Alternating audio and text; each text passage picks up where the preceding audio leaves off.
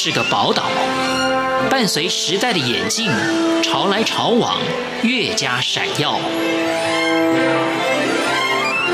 欢迎收听《潮台湾》，发现台湾的美好。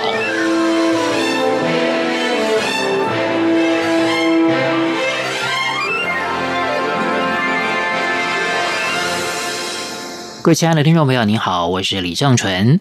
在我们节目当中，我们曾经反复提到一个想法、一个观念、一个态度：乐观的人看到的可能是机会，可能是挑战；但是悲观的人看到的是困难，看到的是挫折。如果我们能够把吃苦当作吃补，像我们今天这位来宾一样，再多的难关，你一定会有那样的信念，就是绝对可以闯得过去的。那我们这位来宾林烟老师，他也把自己的人生故事别出心裁的借由自己人生记忆当中的一道一道食物，向他的读者娓娓道来。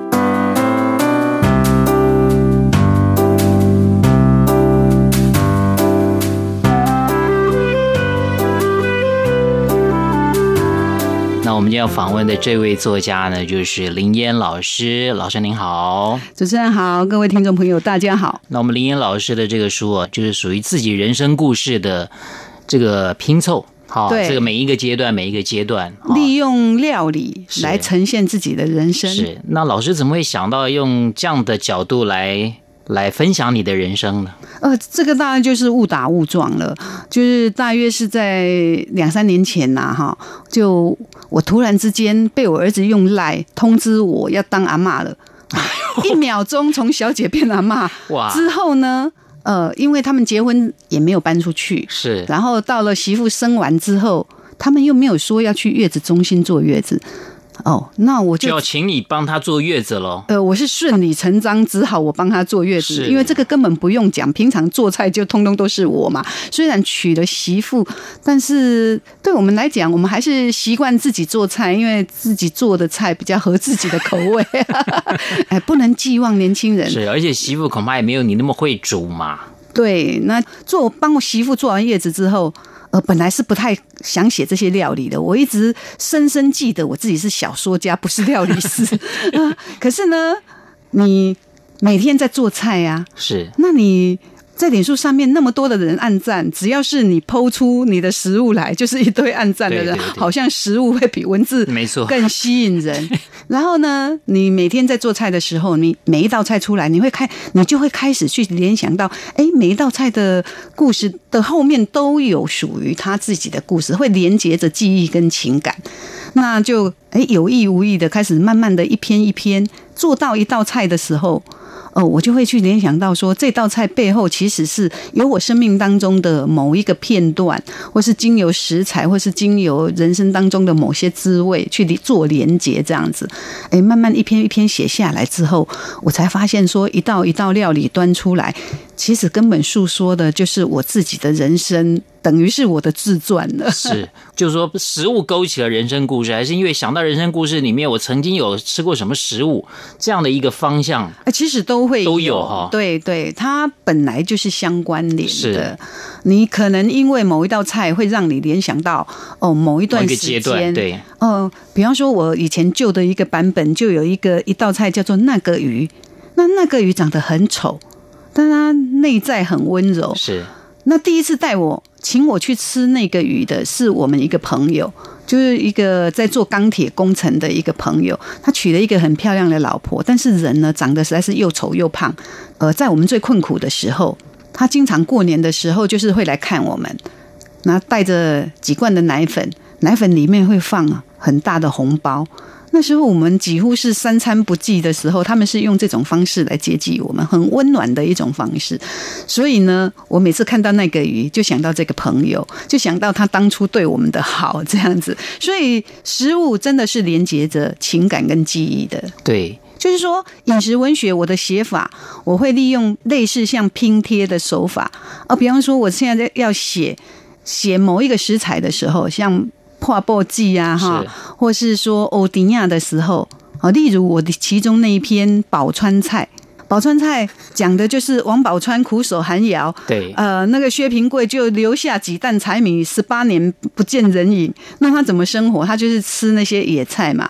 那我当初跟着我先生，好，那务农种出一堆负债来的时候，然后我们住在一个山边一个一个农场里面，那满满山遍野的那些野菜，那我就就拿那个王宝钏的故事来比喻我自己嘛，哈，那。可是呢，这些野菜呢，其实又连接着其他的记忆。除了我在农场的那一段哈辛苦的日子以外，比方说我讲的那个欧迪亚姆，就是我在戏班的时候，我会联想到说我什么时候做，曾经做过这样的一个欧迪亚姆。欧迪亚姆是我小时候乡下阿嬷会做给我们吃的，那是蛮传统的。那个乡村那个婆婆妈妈都会做的那个台式的一个粥，哦，就是利用野菜来做的粥。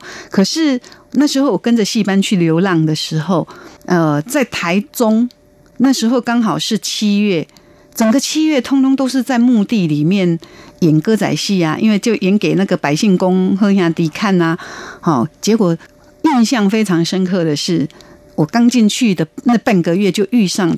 唯一的那个韦恩台风，因为我们台湾台风很少从台中登陆的。对对，那次的韦恩台风对台中来讲造成很严重的一个灾害。我们的戏班刚好在那里，所以它连接着我的记忆的时候，为什么我在那一篇里面就写到，我在百万小说奖那部那个师生画眉里面就有写到以欧迪亚姆这个来记录我在戏班，好那时候刚进去。然后遇上韦韦恩台风，《师生画眉》里面有一幕最经典的一个一一个描述，就是说韦恩台风要来的那一夜，我们那个戏班呢，在那个百姓公庙的前面，哈，就演那个歌仔戏。我们前半段演的是歌仔戏，后半段演的是综艺节目。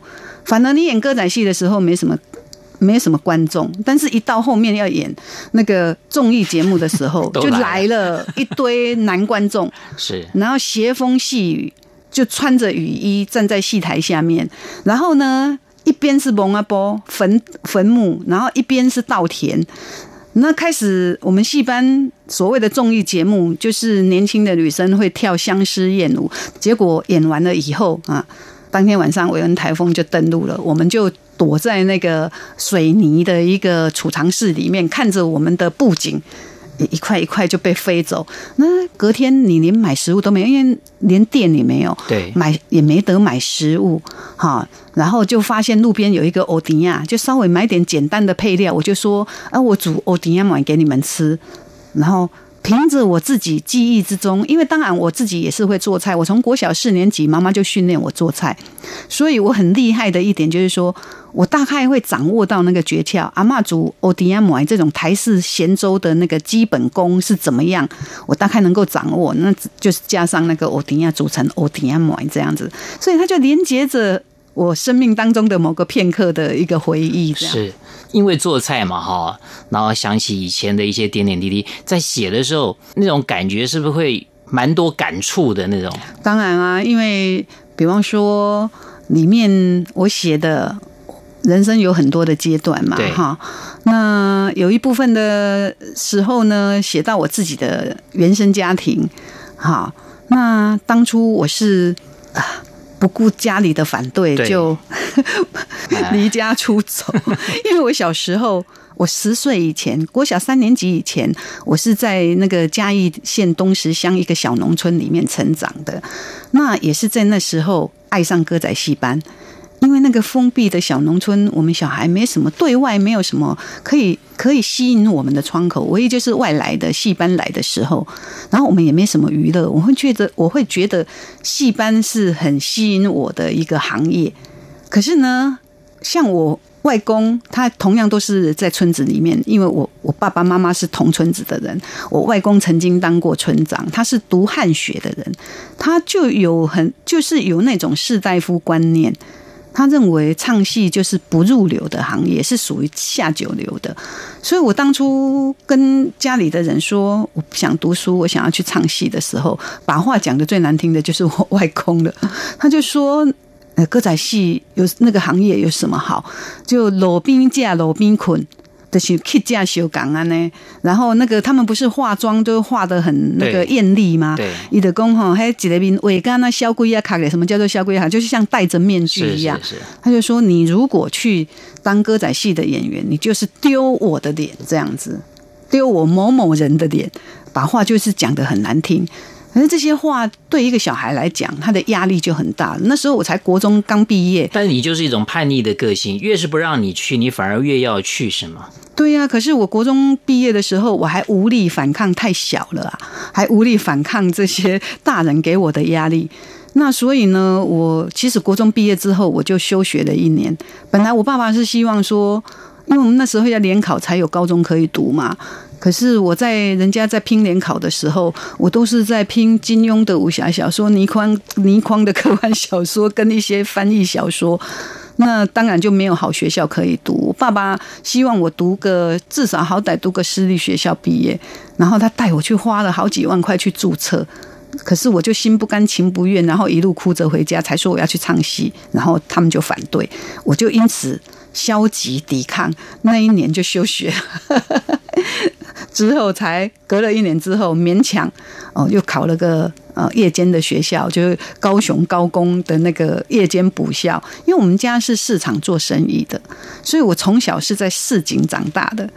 那其实这个也培养了我未来写小说一个看社会不同的眼光啊，角度可能也蛮细腻的，对，但是看了很多面相。对，但是我从来没想过自己以后会当作家的。我真的是想要去唱戏的，是是，我都恨不得自己就是出生在戏子的家庭，是，但是就后来就没有没有办法继续的延续你这个 对梦想了，对，所以呢，我高中毕业之后，哦，我觉得这一切都是命运的安排。我在翻求职栏，但是因为我我从来就是不想读书的那一个，我就翻求职栏的时候，虽然我高中已经开始在试着要创，因为我们我们学校有校刊。